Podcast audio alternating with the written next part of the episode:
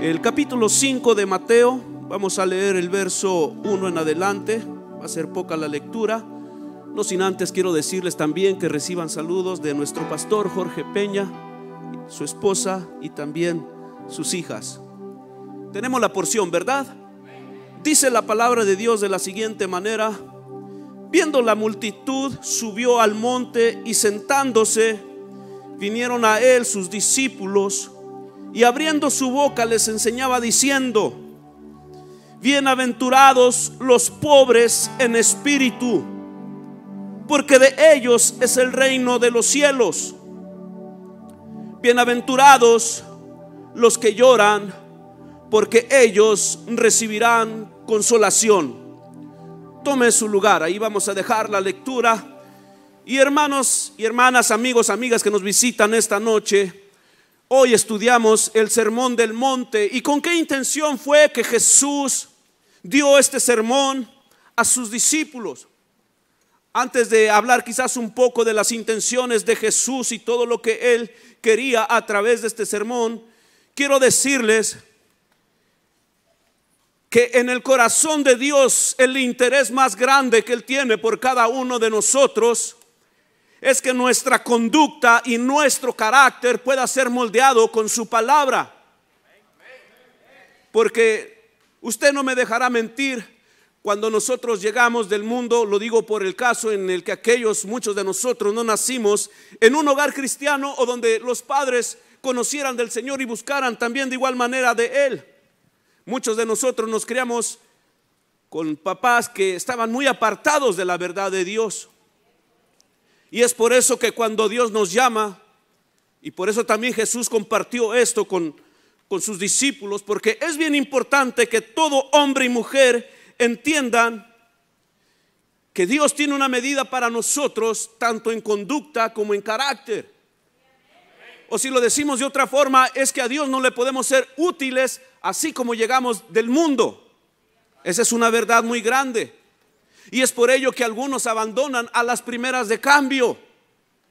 No sé si usted ha conocido a alguien así, pero muchos cuando el Señor recién comienza a moldear sus vidas, ellos se niegan a ser moldeados por Dios. Y con la ayuda del Señor vamos a ir aprendiendo lo que esta porción nos enseña. Y digo esto porque también el domingo me tocó presentar un tema, en realidad para mí me encantó, no porque yo lo haya predicado, me encantó lo que el Señor me hablaba, ¿verdad? Porque uno a veces a duras penas los entiende. Ahora, ¿cuánto más los puede uno explicar? Eso sí, no sé, ¿verdad? Bien poquito y a veces la gente posiblemente lo entienda, posiblemente no, pero también algo he creído, que cuando Dios se quiere mover, puede usarlo a uno, ¿verdad? Entonces, es bien importante que nosotros entendamos que debemos asumir esa responsabilidad delante de Dios y que el sermón de las bienaventuranzas no quedó solamente allá en aquel tiempo y en aquel lugar donde Dios o Jesucristo, más bien dicho, lo compartió con sus discípulos. Hermanos, es de suma importancia entender que este mensaje todavía sigue siendo necesario para la iglesia de Cristo en estos tiempos o en estos días. Muchos dicen, no, es que este mensaje fue para Israel. Miren la época que Jesucristo lo compartió y con quién lo hizo. Eso lo dicen aquellos que no quieren ser responsables delante de Jesús.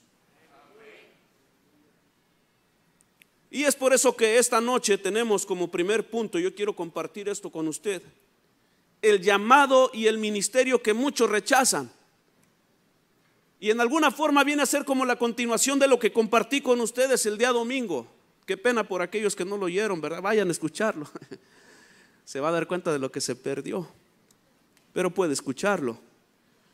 Pero lo relaciono uno con el otro porque el domingo pues hablábamos de muchas cosas lindas que Jesucristo hizo, sanando al que era sordo y mudo de nacimiento, sanando a la mujer que estaba encorvada y con flujo de sangre por 12 años, y pudimos contemplar tantas maravillas que Jesucristo hizo también y cómo Él se reveló al hombre, terminando con la conversión de saqueo. Y ahorita me va a entender por qué asocio estos dos temas. Porque qué cuando pasa todo lo contrario en la vida del creyente, qué cuando nosotros no podemos experimentar las cosas de las cuales el domingo, en el culto que me tocó compartir, podemos experimentar esas gloriosas maravillas de Dios en nuestras vidas, que cuando las cosas no suceden así. Porque allí, como le, recuerdo, hablábamos de, de los milagros que Jesucristo hizo y como mucha gente se quedó sorprendida ante ello. Y muchos que casi también por eso le buscamos por conveniencia, ¿verdad? Y no es malo cuando sabemos que en Él podemos hallar un cambio bueno y definitivo. Pero aquí nos habla de la primer, que la primera bendición es dada a los pobres de espíritu, porque de eso no hablé, pero si usted se dio cuenta, los que pudieron asistir, es que todos en un momento tuvieron que hacerse pobres de espíritu, es decir, tuvieron que rendir su humanidad ante la presencia de Jesucristo. Tuvieron que dejar de un lado todo el orgullo. Por eso les mencionaba ahorita un poquito le digo, una mujer que se presentó ante él con flujo de sangre, que ya llevaba, dice la escritura, 12 años enferma. La palabra de Dios me dice cuando llego a una porción así, es que hay diferentes formas de llorar y hay una forma de llorar que es la legítima y es cuando Dios se manifiesta al hombre, porque también me decía la palabra de Dios ahí que esta mujer ya había llorado 12 años, pero lo había hecho lejos de Cristo.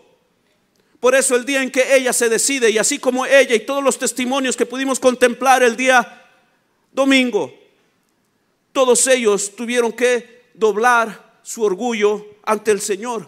¿Por qué? Porque Dios nos quiere pobres de espíritu. Ahora, ¿y qué es eso, hermano? Mire, es que esta es una cuestión que solamente Dios puede cultivar en nosotros cuando Él empieza a tomar un trato con cada uno. Con eso no se nace, es algo que Dios nos forma. Eso es lo más terrible también. Nadie nace teniendo un carácter humilde. Pero Dios lo empieza a cultivar en aquel que es nacido de nuevo.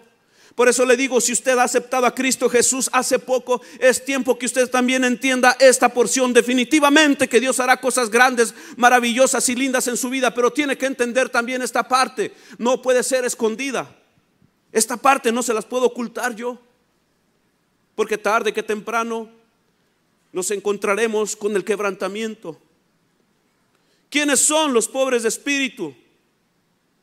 Se lo repito una vez más, son aquellos que se convencen de sus límites personales, pero que también reconocen que hay un Dios omnipotente que está en los cielos, que está sentado en su trono y que vive y reina para siempre. Esa es una verdad muy grande.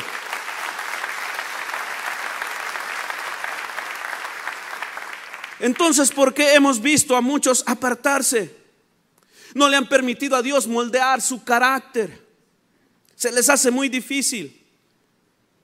Y recordemos que son muchas las maneras que Dios usa para moldear nuestro carácter. Y como Dios no trabaja como nosotros queremos, por eso a veces renunciamos mejor a la forma de Dios. Pero lo malo radica, hermanos, en que la raza humana nos ha enseñado maneras diferentes para que el hombre se pueda sentir bien y prosperado y en alguna forma bendecido. Pero esas formas que el mundo nos enseña son muy apartadas de la manera de Dios. Así que con eso yo quiero cerrar el primer punto nada más. Por eso le digo el llamado y el ministerio que muchos rechazan. ¿Cuál es? A ser humilde, porque no queremos dejarnos moldear por Dios. No importa los propósitos que Él pueda tener, pero yo no aguanto esto y abandonamos mejor. Pero también le tengo un segundo punto y es que yo aquí escribí también el llamado y el ministerio que muchos cuestionan. ¿Cuáles son los afligidos? Pero que son bienaventurados. Porque su palabra, hermanos, en lo que, en lo que leíamos aquí, dice que bienaventurados son los pobres de espíritu porque de ellos es el reino de los cielos. Cuando el, que, cuando el creyente se encuentra afligido, hay algo glorioso que él está esperando alcanzar y es la consolación de Dios. Por eso le digo, esa es la gran diferencia. Y por eso muchos no aguantan porque los afligidos son bienaventurados, porque son Bienaventurados los afligidos cuando el creyente se encuentra en una situación difícil. Él sabe que eso no es todo y que eso no va a ser para siempre, porque Él está atesorando en su corazón y en su vida. Hay algo que su espíritu y su alma le recuerdan a Él cada instante porque ha recibido una palabra de Dios y le dice, esto no es todo, hay algo glorioso que Dios ha prometido para tu vida y debes de esperarlo con amor, con paciencia, con gozo. Porque lo que nosotros estamos pasando no es lo último. Usted y yo debemos de saber que la consolación de Dios llegará tarde que temprano. Lo que Dios está haciendo es moldearnos. Él nos está preparando. Porque solamente, le repito una vez más, solo los que están en Él pueden ser moldeados. Hermano, entonces quiere decir con esto que todas las aventuranzas no son para todas las personas del mundo. No, déjeme le digo que no. Por eso si usted está esperando una bendición, pero lo está haciendo apartado de Dios, si usted lo está esperando y piensa que la va a recibir solamente por venir a este lugar, tampoco las cosas suceden así. Si usted es hijo de un pastor y está esperando las bienaventuranzas para su vida, pero usted no ha tenido un verdadero encuentro con Jesús, déjeme le digo que hoy es el día que usted lo tiene que hacer. Porque las bendiciones de Dios no se alcanzan fuera de Él. Las bendiciones de Dios solamente se alcanzan y se encuentran cuando uno tiene una relación con el Creador del mundo y todas las cosas que en Él subsisten.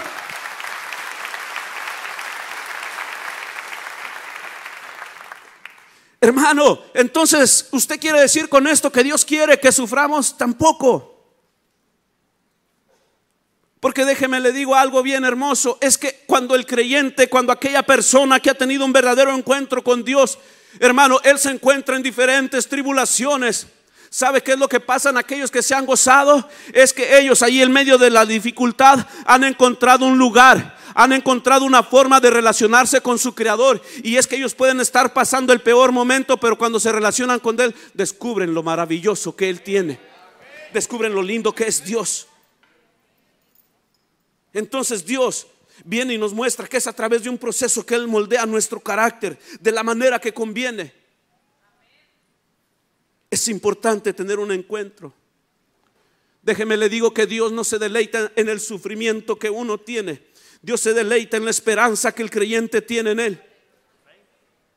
Porque muchas veces confundimos las cosas y estos mensajes muchas de las veces son mal interpretados. Y cuando leemos un mensaje como estos, hermanos, yo no me espero que muchos aplaudan, también le voy a decir, porque cuando la palabra de Dios habla acerca del sufrimiento que hemos de tener aquellos que buscamos a Dios, ahí como que ya no nos gusta el Evangelio. Y decimos, y esta tarde tan bonito, tan bonita que me, que me había puesto para escuchar el sermón y con lo que el hermano salió, es que hemos de pasar tribulación. Por eso el Señor dice, bienaventurados los que lloran, porque ellos recibirán consolación. ¿Hay alguien aquí llorando? ¿Hay alguien que en algún momento está sufriendo, hermano, hermana, amigo, que llegaste? Si tú te encuentras llorando, asegúrate que sean por las cosas que valen la pena, porque a veces le están llorando a un hombre.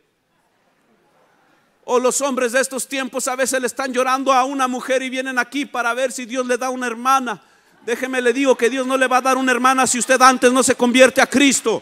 Dios no está bendiciendo a monigotes. El que entra por carne, por carne sale.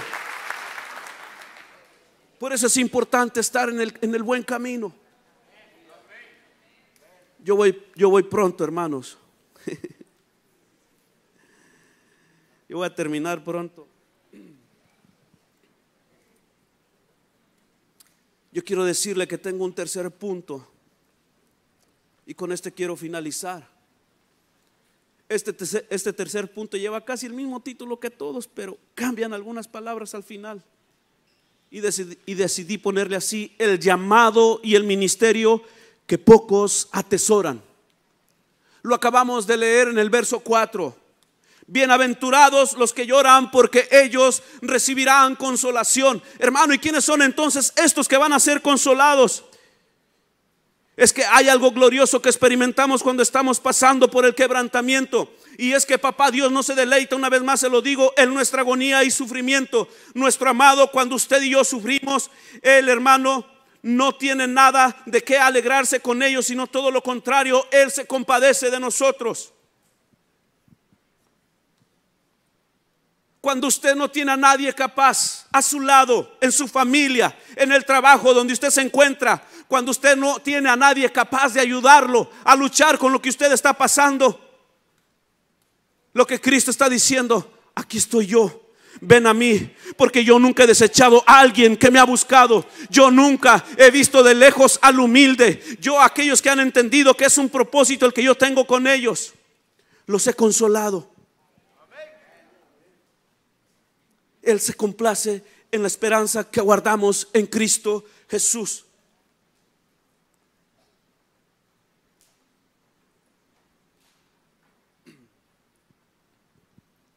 Hermanos, es algo importante que debemos de entender. Él mismo sufrió por nosotros.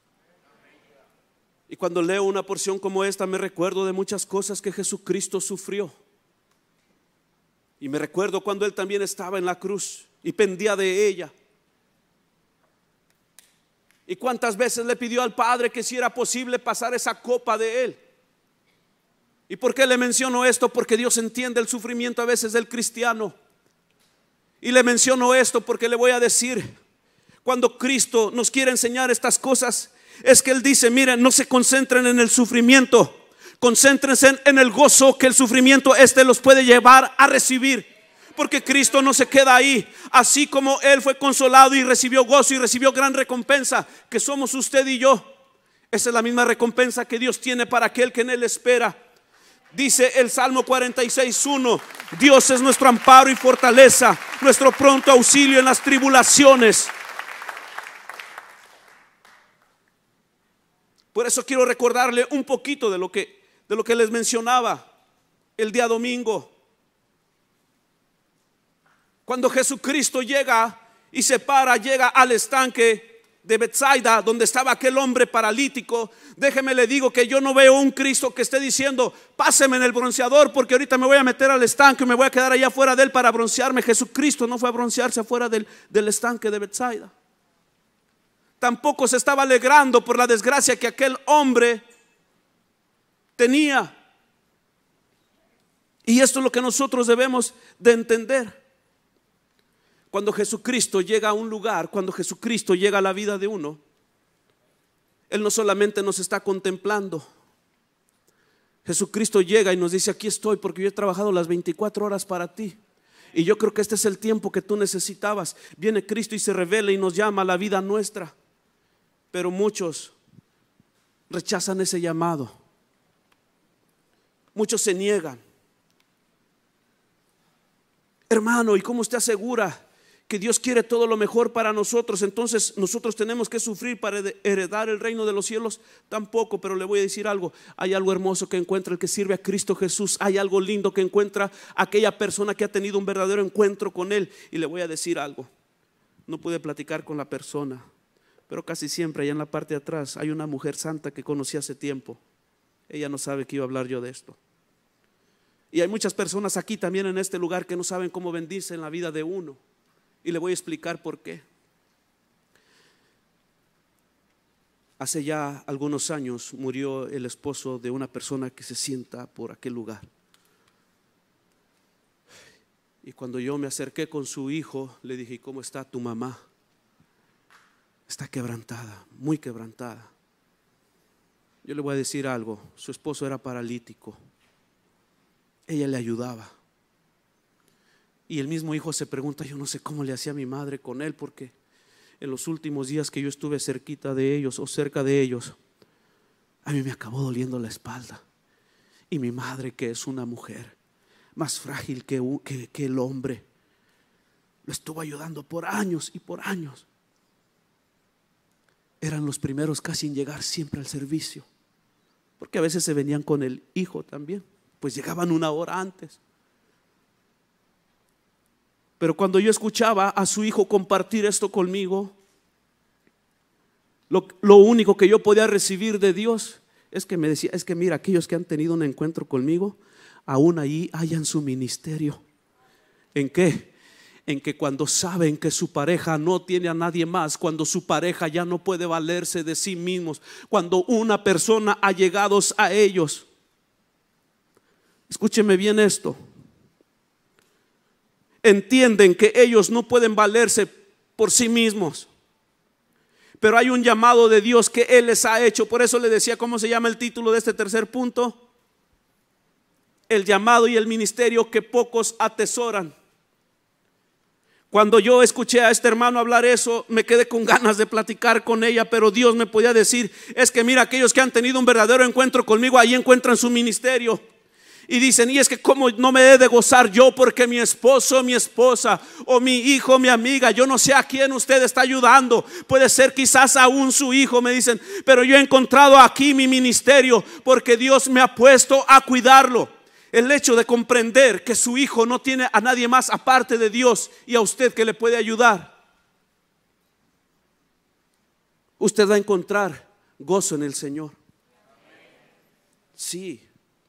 Y yo le hablo de esto porque a veces es bien difícil recibir las cosas malas. De, no puedo decir de Dios porque Dios no es el que nos envía eso, es el pecado y es el diablo. Es Satanás el que obra así. Pero ¿sabe qué? ¿Y por qué le hablo de estas cosas? Porque he conocido también a personas que no están en Cristo y parejas también. Conocí una pareja. Muy poco, muy poco los vi porque no, no, no les gustaba venir mucho a la iglesia. Pero el día en que tuvieron un accidente y él quedó también paralítico, al poco tiempo se divorciaron. Y esa es la diferencia y eso es lo que me decía el Señor. Pero es que mira, cuando yo estoy en Cristo, aunque yo no sirvo uniformadito o uniformadita, he entendido que estoy cumpliendo mi propósito cuando le sirvo a mi hija. Estoy cumpliendo mi propósito y mi llamado cuando le sirvo a mi esposo. No importa la condición y la manera en que esté. Porque cuando uno recibe aún esas cosas difíciles para la formación y el cumplimiento del llamado de cada uno de nosotros, encontraremos deleite. Porque ahí Dios se glorificará no solamente a la vida del necesitado, sino también a la vida de aquel que sirve. Porque hay un mayor provecho y hay un mayor gozo que siente el que sirve, no el que recibe el servicio, sino el que sirve. Me dicen a veces mis hermanas, ay, y yo aquí qué tanto es lo que hago en la iglesia, a veces porque ya son a veces ancianitas algunas. Si supieran todo lo que Dios les usa, todo lo que su testimonio hace, porque en ella se refleja, hermanos, esa verdadera vocación y ese verdadero llamado que muy pocos atesoran. Hay una anécdota donde, donde una vez un muchacho tiene que venir de la guerra, pero él perdió una pierna. Y cuando lo trajeron para acá, le llamó a sus padres y les dijo, papás, ya estoy aquí. Pero ¿saben qué? De la guerra me vine con un amigo, pero este amigo no tiene una pierna. Así de que él siempre va a necesitar la ayuda de nosotros. Los papás le dijeron, no lo traigas a él porque ¿cómo le vamos a hacer? Nosotros trabajamos. Nosotros somos personas muy ocupadas. No tenemos el tiempo para atender a un paralítico. Así que el muchacho, triste y todo, decidió mejor no llegar a su casa porque era mentira que tenía un amigo. Él era el paralítico, pero pudo descubrir que en casa no tenían la vocación para cuidarlo. Hermanos, se lo repito una vez más, bienaventurados los que lloran porque ellos recibirán consolación. No importa la dificultad que usted y yo podemos experimentar en Dios. No importa cuando nosotros nos hemos aferrado a las promesas de Dios y porque no solamente Él ha dicho que en aquel tiempo estaremos donde ya no habrá ni necesidad de sol, ni de luz de luna, ni nada de eso, hermanos, donde estaremos reinando juntamente con el Rey de Reyes donde ya no habrá necesidad de todas esas cosas, ya no va a haber llanto, ya no va a haber dolor, ya no va a haber nada que nos atormente. Pero Dios dice, aún en medio de esas necesidades, aquí en mi pueblo quiero glorificarme porque ustedes no se tienen que esperar hasta aquel tiempo glorioso que viene. Desde aquí yo quiero mostrarles mi gloria, aún aquellos que están viviendo en dificultad.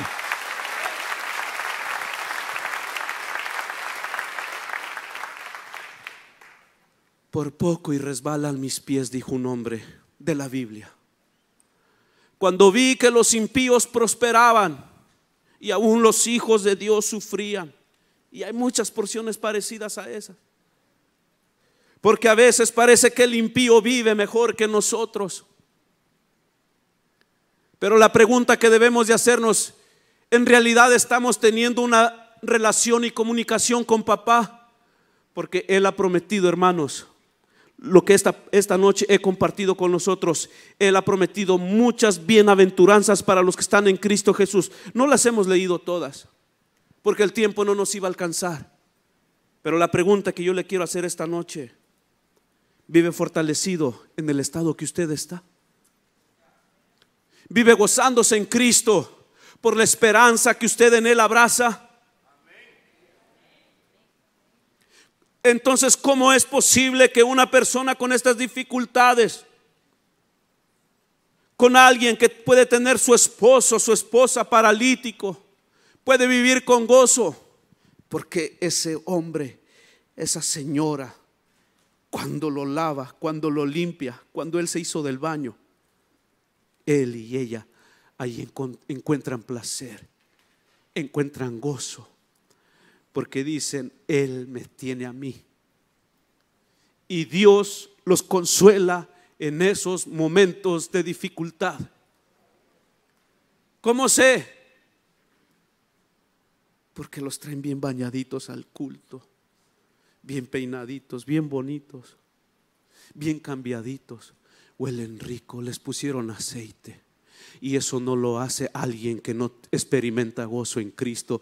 Eso lo hace solamente alguien que está viviendo el reino de Dios en estos tiempos sin importar las dificultades. Esta gente ha encontrado deleite también en las cosas de tal magnitud pero porque han entendido este mensaje. Bienaventurados los pobres de espíritu que porque de ellos es el reino de los cielos. Bienaventurados los que lloran porque ellos recibirán consolación. Estos son mensajes, hermanos, no muy comunes. Entonces le digo, Dios de dónde saca fuerzas para darle a veces a estas personas. No me lo pregunte porque yo tampoco lo sé. Pero solo sé que Él le da fuerzas al que espera en Él. Dios le da fuerzas y consolación al que espera en Él. Le repito una vez más, me decía este joven, yo no sé cómo le hace mi madre para llevar a este hombre a donde necesiten ir, ya sea a un chequeo o lo que sea. Pero él dice, en pocos días mi espalda me dolía. Y le voy a decir, uno, uno a veces es bárbaro y uno dice, yo creo que mejor va a estar esta gente hoy que ha perdido a su familiar que tenía en estas condiciones. Así podemos pensar cuando todavía no, hemos tenido un encuentro con Cristo. Porque aunque el familiar esté en el hospital y esté donde esté, uno dice, guárdalo, Señor guárdalo, no importa lo que tenga que hacer. Dame la fuerza solamente para poder acompañarle. Yo me despido con esto. Si Dios prometió cosas gloriosas para aquellos que le dieran un vaso de agua a sus criaturas, imagínese lo que Dios va a hacer con estas personas que llevan una cruz de este tamaño.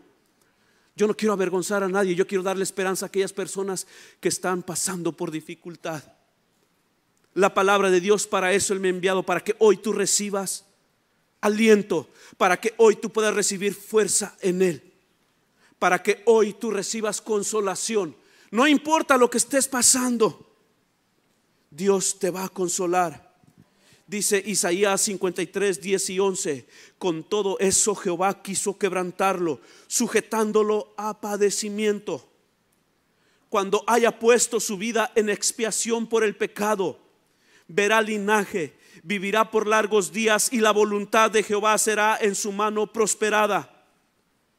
verá, se está refiriendo a Jesucristo. Jesucristo, el que sufrió en nuestro lugar. Dice el verso 11, verá el fruto de la aflicción de su alma y quedará satisfecho. Por su conocimiento justificará mi siervo justo a muchos y llevará las iniquidades de ellos. Dios no se compadece del sufrimiento nuestro. Dios se encuentra deleite cuando ponemos nuestra esperanza en Él. Por eso esta noche le voy a pedir y le voy a invitar a que cierre sus ojos. Dios va a traer consolación en estos días. Yo no sé por qué dificultad usted está pasando. Y si usted está llorando, le vuelvo a repetir una vez más, llore por las cosas que valen la pena.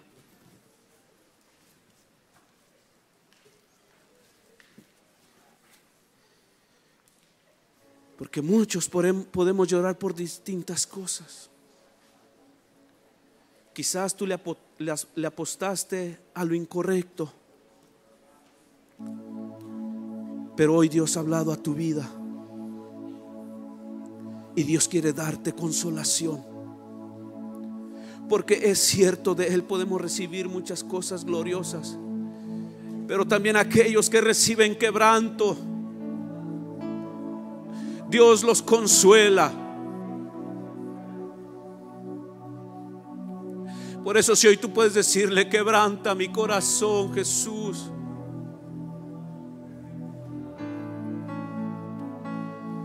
Dile, yo soy tu hijo. Yo soy tuyo, Señor. Dile, quebranta mi corazón, oh Dios, para entender tus propósitos. Dios no se ha equivocado en nada. Te lo puedo asegurar, en nada. Él se ha equivocado. Lo que Dios quiere es que te gradúes. Dios no te envía pruebas que tú no puedas superar. Dios no te envía dificultades con las cuales tú puedas lidiar. Dios te está graduando en una escuelita muy única. Tú eres diferente a los demás. Tu familia es muy diferente. Por eso Él promete consolación. Si tú estás siendo quebrantado esta noche, yo te pido, levanta tus manos en oración a Dios. Oh, porque Él te consuela esta noche. Él te pone de su bálsamo. Él unge tu vida para cosas diferentes. Él te prepara. Él no te abandona. Oh Señor Jesús, tú estás aquí en este lugar. Yo voy a hacer un breve llamado, porque yo no sé si a todo esto Dios ha guiado a algunos de ustedes al arrepentimiento. Y si tú has estado, has estado llorando por las cosas equivocadas, pero hoy quieres llorar por las verdaderas, por aquellas que valen la pena y quieres entregarle tu vida y corazón a Cristo.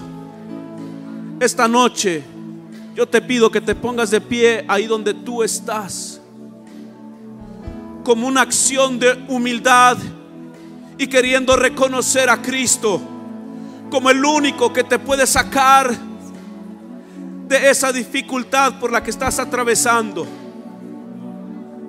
Si tú estás sufriendo por las cosas equivocadas, ponte de pie. Dios también tiene consolación para ti. Si alguien se quiere reconciliar con Él, porque a veces hemos caminado muy apartados de su voluntad y no hemos podido recibir también las cosas que no vemos muy buenas según nuestro concepto. Job claramente dijo, y recibiremos de Dios solamente las cosas de bendición. No, no puede ser posible. Pregunto por última vez, ¿hay alguien en este lugar que quiere entregarle su vida a Cristo? O hay alguien que quiere reconciliarse con Él. Porque muchos a veces hemos renunciado a nuestra pareja, a nuestros familiares, por cosas ligeras, no por cargas como las que hoy he hablado. ¿Quieres recibir la consolación de Dios? Ven, pasa al frente, ponte de pie. Dios te consolará. Dios te dará la fuerza que tú necesitas para lidiar con todo el sufrimiento. Bienaventurados los que lloran porque ellos recibirán consolación. Si ya todos somos iglesia, ponte de pie ahí donde tú estás y adora a Él. Vamos a adorar iglesia si ya todos somos convertidos y quieres adorar su nombre. Adórale a Él, abre tu boca, exprésale tu agradecimiento. Señor, sabemos que solamente en ti, oh Dios, encontramos la plenitud de gozo. Aquellos que han pasado por enfermedades crónicas, Señor, esta noche tú les consuelas. Tú eres su sanador. Tú nos enseñas, oh Padre,